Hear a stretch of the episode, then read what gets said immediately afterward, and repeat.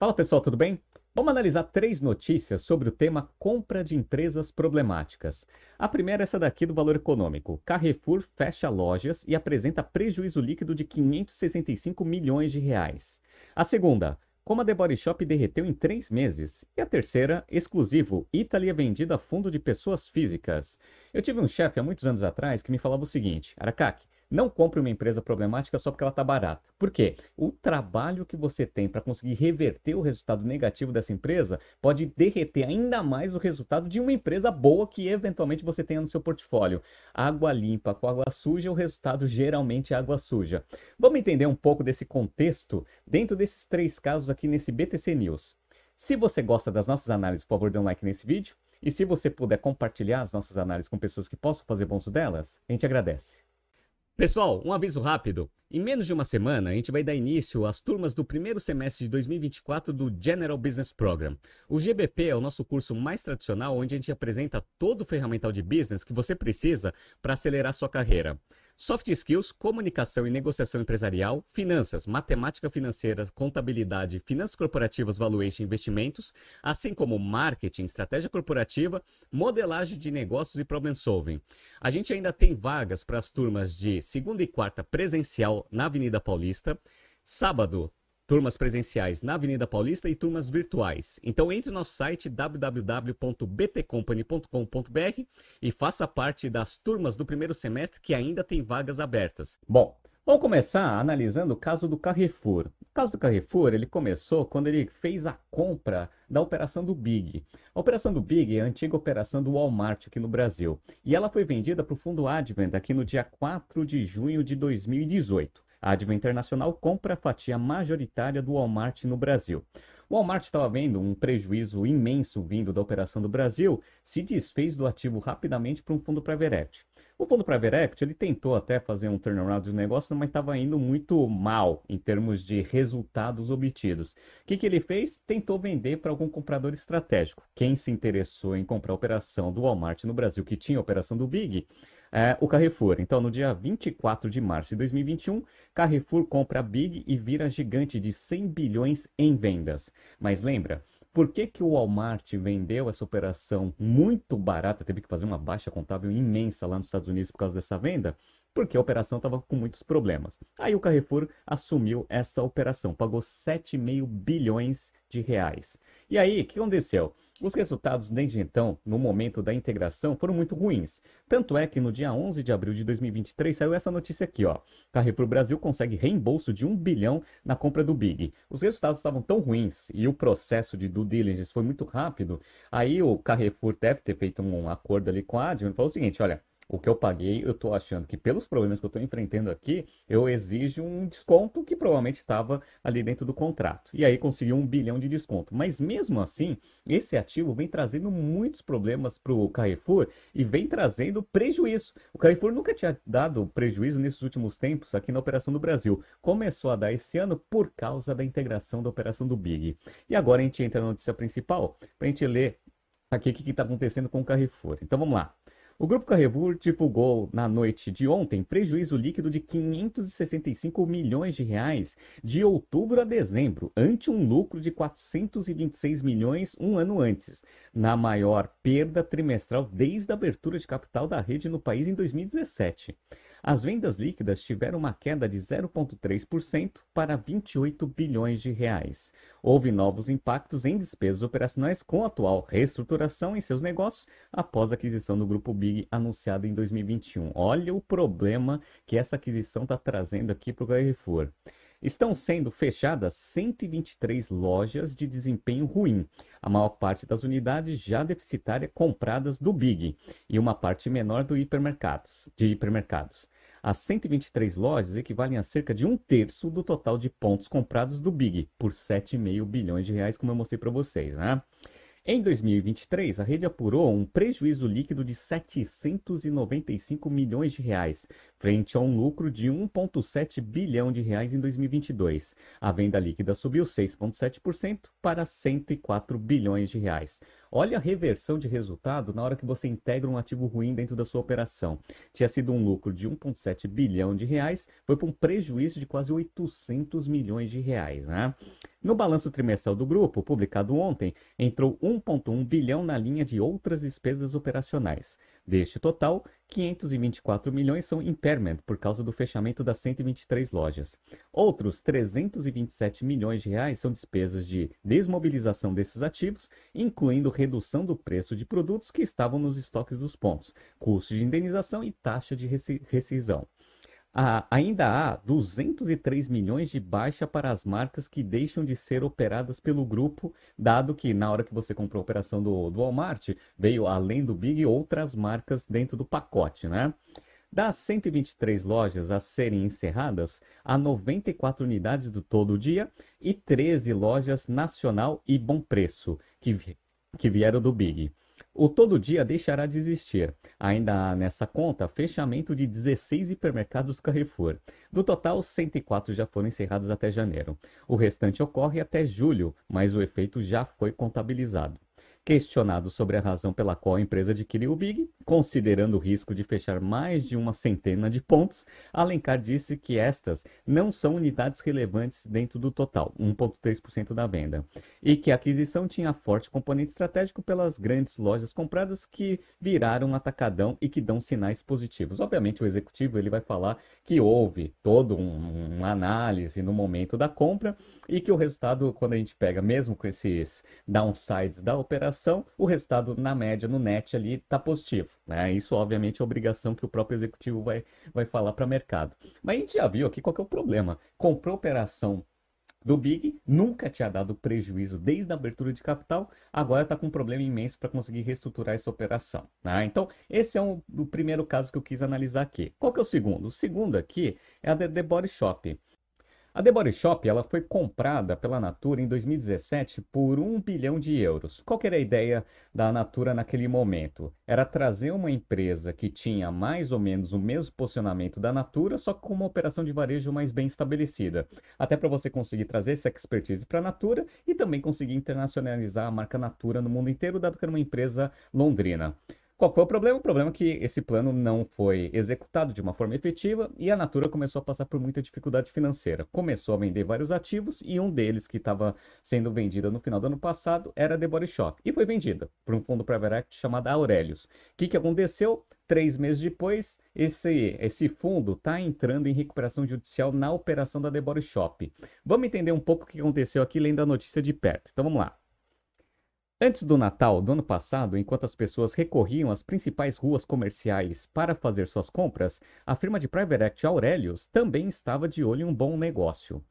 Em meados de novembro, a gestora de recursos Londrina anunciou a compra da marca britânica de produtos de beleza The Body Shop, que pertencia à fabricante brasileira de cosméticos Natura, um negócio de 207 milhões de libras esterlinas, algo em torno de 263 milhões de dólares, dos quais 90 milhões de libras seriam pagos em cinco anos. Para isso, investiu menos de 20 milhões de libras em capital próprio, segundo fontes próximas à empresa. Vocês já perceberam que a compra, em termos de valores, foi muito boa. Por quê? Porque se a Natura pagou 1 bilhão de euros lá em 2017, em 2023 você pagar aqui 207 milhões de libras, obviamente você teve um desconto muito forte nessa operação. Qual que é o problema? O problema é que você paga barato, mas você tem o problema para resolver. E aí, o que aconteceu? Vamos ver? Mas passados apenas três meses do anúncio do acordo e seis semanas da conclusão, Bickman, que era o, o CEO da operação da The Body Shop na, na época, saiu de cena, a rede internacional The Body Shop foi desmantelada e seus ativos mais desejados, a operação no Reino Unido, foi colocado sob intervenção administrativa, que é a recuperação judicial, pondo em risco cerca de 2 mil empregos e mais de 200 lojas.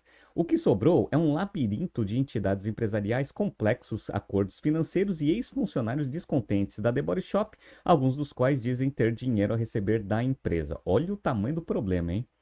O Aurelius estava confiante em sua capacidade de administrar empresas em situações difíceis e em poder dedicar mais tempo a The Body Shop do que a Natura. Ainda assim, seus planos para The Body Shop dificilmente poderiam ser considerados inovadores. Expandir a presença digital e restaurar o status da marca como defensora do capitalismo ético, porque tem aquele posicionamento é, premium de usar coisas, é, matérias-primas naturais, né? As rachaduras começaram a aparecer rapidamente, com um desempenho comercial muito pior do que o esperado durante o período crucial de festas de final de ano, quando a Natura ainda estava no comando, segundo fonte próxima a Aurelius. O desempenho foi pior do que nossas piores expectativas, disse. A The Body Shop ofereceu grandes descontos durante o período de festas, o que impactou suas margens de lucro. Isso levou a questionamentos sobre se Aurelius teve tempo suficiente para analisar as contas e o desempenho da The Body Shop entre o anúncio do acordo em novembro e sua conclusão no dia 31 de dezembro, acrescentou fonte. É aquele negócio, dado que o valor estava muito baixo, eles tentaram fechar a operação rapidamente porque parecia um bom negócio. Mas é aquele negócio que meu chefe tinha falado, você compra é, barato o negócio, depois tem um problema, o um pepino para resolver, que é essa operação ruim que você tem que fazer o turnaround, né? Outras firmas de private equity e de fundos hedge estudaram apresentar ofertas, mas o processo de avaliação revelou em mais detalhes os problemas enfrentados pela varejista.